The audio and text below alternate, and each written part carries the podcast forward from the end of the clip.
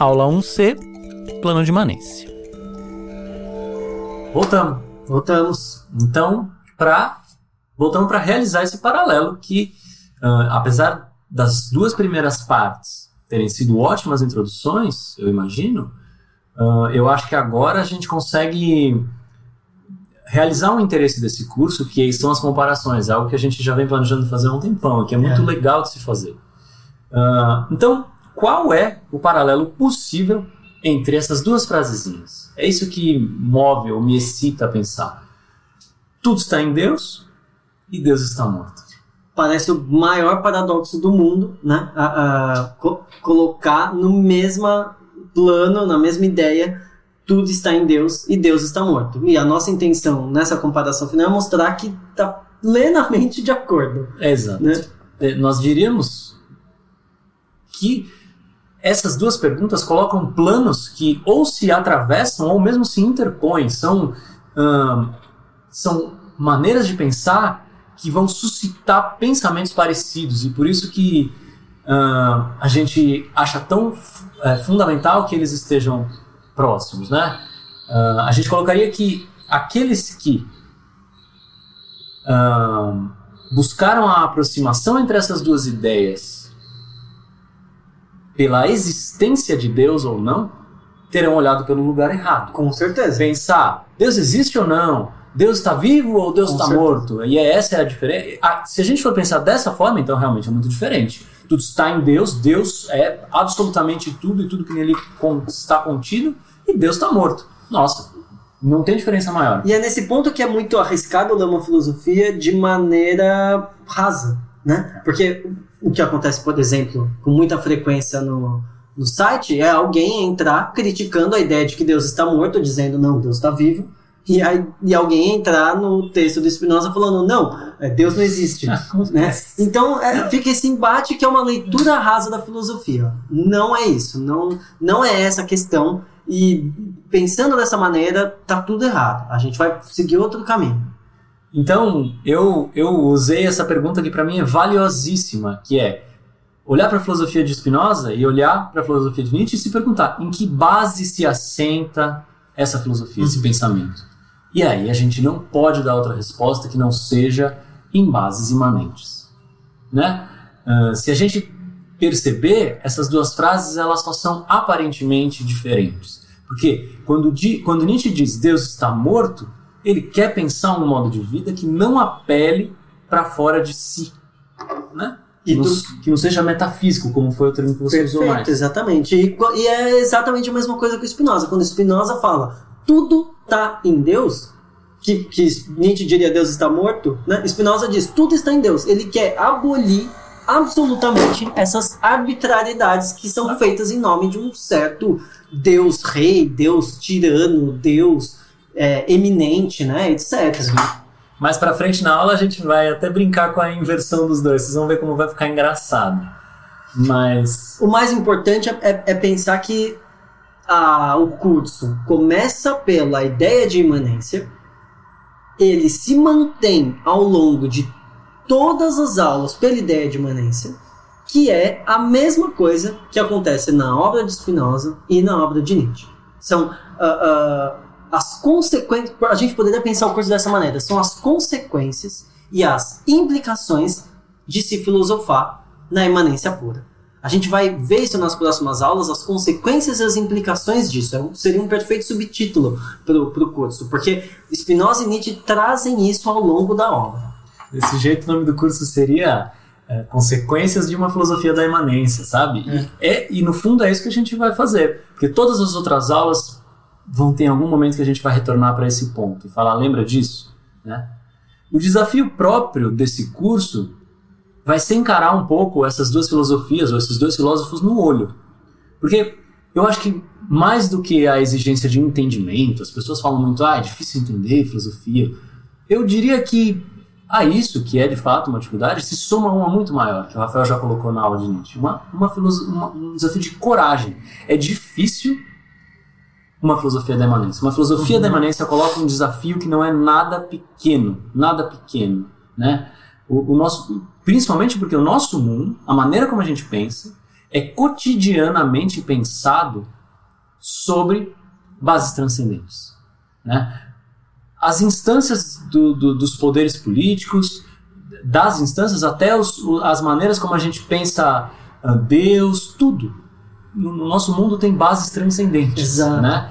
E vai chegar, como a gente vai ver nas outras aulas, em conceitos. Com essas bases, a gente chega em conceitos absurdos de liberdade, de razão, de mal. Né? A gente precisa ir além disso que é o senso comum. E para isso é preciso um pouco de coragem. Esse é o desafio próprio do curso: olhar a filosofia da imanência nos olhos. E, e, essa coragem é exatamente a mesma coragem que foi exigida de Nietzsche no tempo dele e de Spinoza no tempo dele. Né? A gente viu a questão da, excom da excomunhão de Spinoza, não é pouca coisa, não é brincadeira. Né? E a gente viu toda a, a, a questão. Nietzsche, quando começou a filosofar do seu próprio punho, digamos assim, ele já não se encaixava, por exemplo, na faculdade onde ele dava aula, que era a Basileia.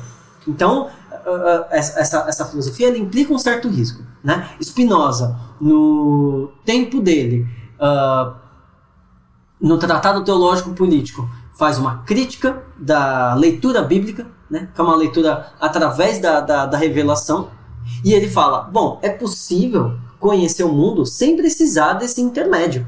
Né? Uma, uma, crítica aos escolásticos, uma crítica aos metafísicos, no sentido de eu não preciso desses, dessas maneiras de pensar que vocês têm. Ou seja, uh, uma filosofia que ia contra os metafísicos e os escolásticos, mas ao mesmo tempo uma, uma filosofia que procure contra o otimismo da razão, essa confiança exacerbada no racionalismo.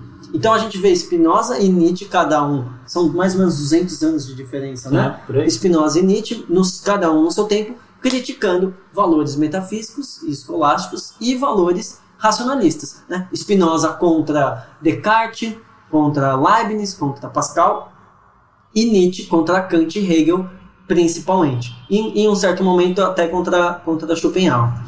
E uh, na questão científica, um Spinoza contra Bacon, né? Francis Bacon, um dos, uh, um, ele escreveu Novum Organum, que é a ideia de, da, da ciência moderna, né? contra Newton em, em determinados momentos, contra Galileu. E Nietzsche contra um iluminismo pueril, digamos assim, um cientificismo é, tirano, né?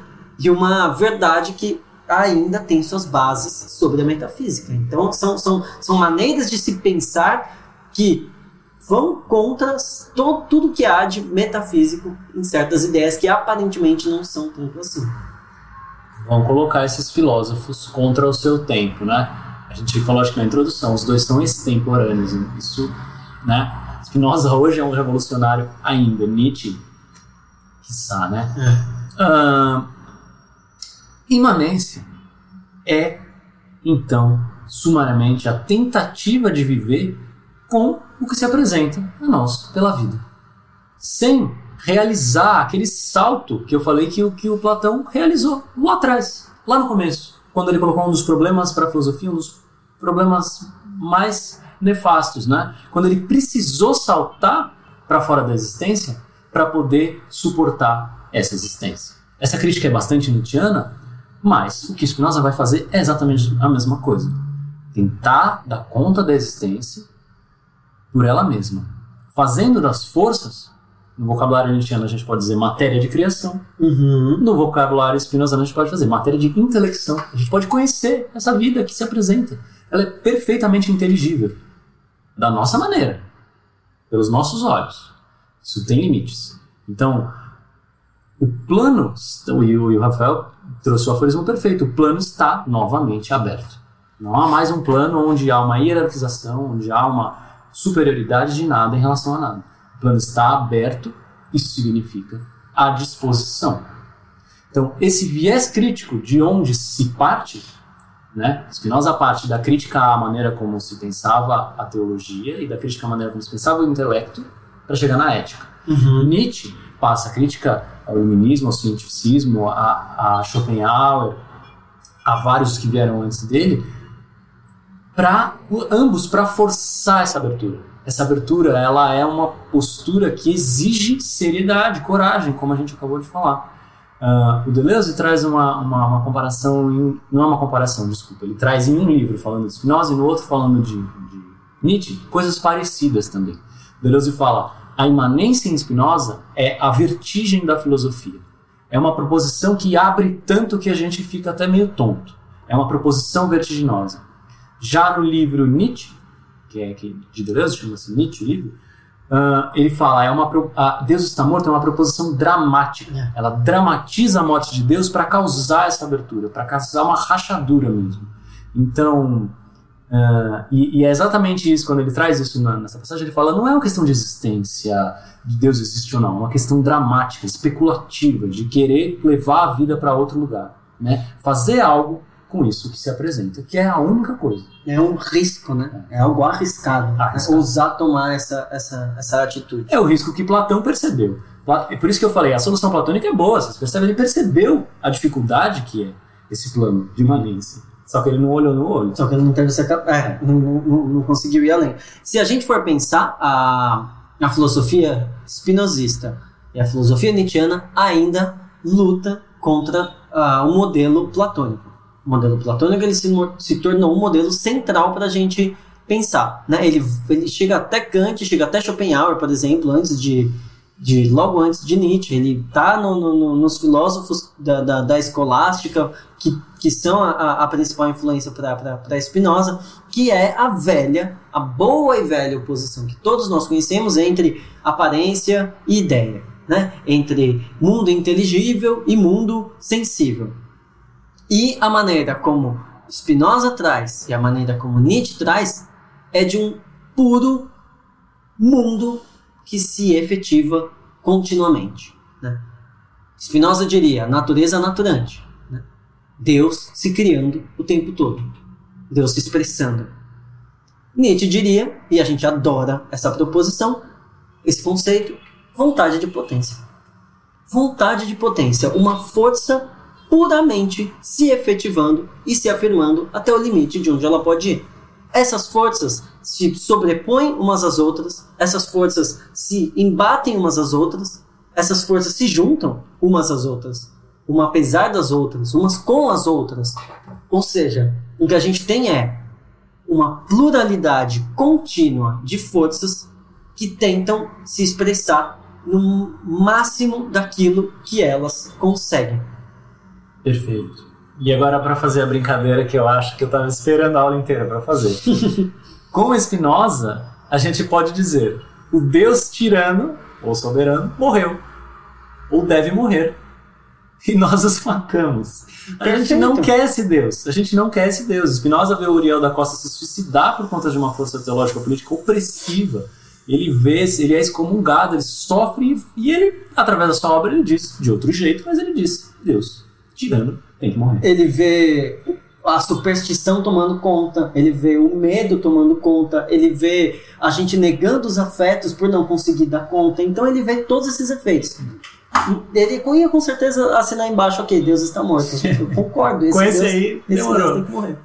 E Nietzsche E, e Nietzsche faz o. Fazendo essa brincadeira, fazendo essa inversão, a gente pode dizer: tudo está em Deus, mas como um caos de forças absolutas. Né? O, o- tem, tem um outro aforismo muito famoso que fala: você quer que eu diga o que é o mundo? O mundo é essa, esse caos de forças se afirmando, se sobrepondo como ondas o tempo todo. Né? Mas a gente escolheu um outro aforismo, muito melhor, que também é um dos nossos aforismos favoritos de Nietzsche ele fala o seguinte: é do crepúsculo dos ídolos. Ele fala: não há nada fora do todo. Apenas isso é a grande libertação. Somente com isso é novamente estabelecida a inocência do vir a ser. O conceito de Deus foi até agora a maior objeção à existência. Nós negamos Deus. Nós negamos a responsabilidade em Deus. E apenas assim nós redimimos o mundo. Ou seja, é é exatamente isso. Se nega um tipo de maneira de ver a existência. Nós negamos a responsabilidade em Deus, é o desenvolvimento próprio, quase que espinosístico, da, da, da proposição de Deus está morto. Né? Nós negamos esse Deus que está fora do todo. Isso é e põe a base imanente para a gente viver, basicamente. E o que a gente vai fazer nas próximas aulas é circular nesse plano. A gente vai ver as implicações disso nesse plano, porque se isso vale de uma maneira teórica, isso com certeza vai valer num modo de vida, numa maneira dessa vida se expressar. Ou seja, as críticas desses valores será também a crítica do ser humano que vive esses valores. Né? Se a gente falou não há nada fora do todo e isso é a grande libertação, se nós somos parte dessa facticidade do mundo, dessa fatalidade do mundo, então isso vai ter implicações sobre a nossa maneira de viver e a nossa maneira de filosofar. A gente quer filosofar a partir desses fundamentos de uma filosofia imanente.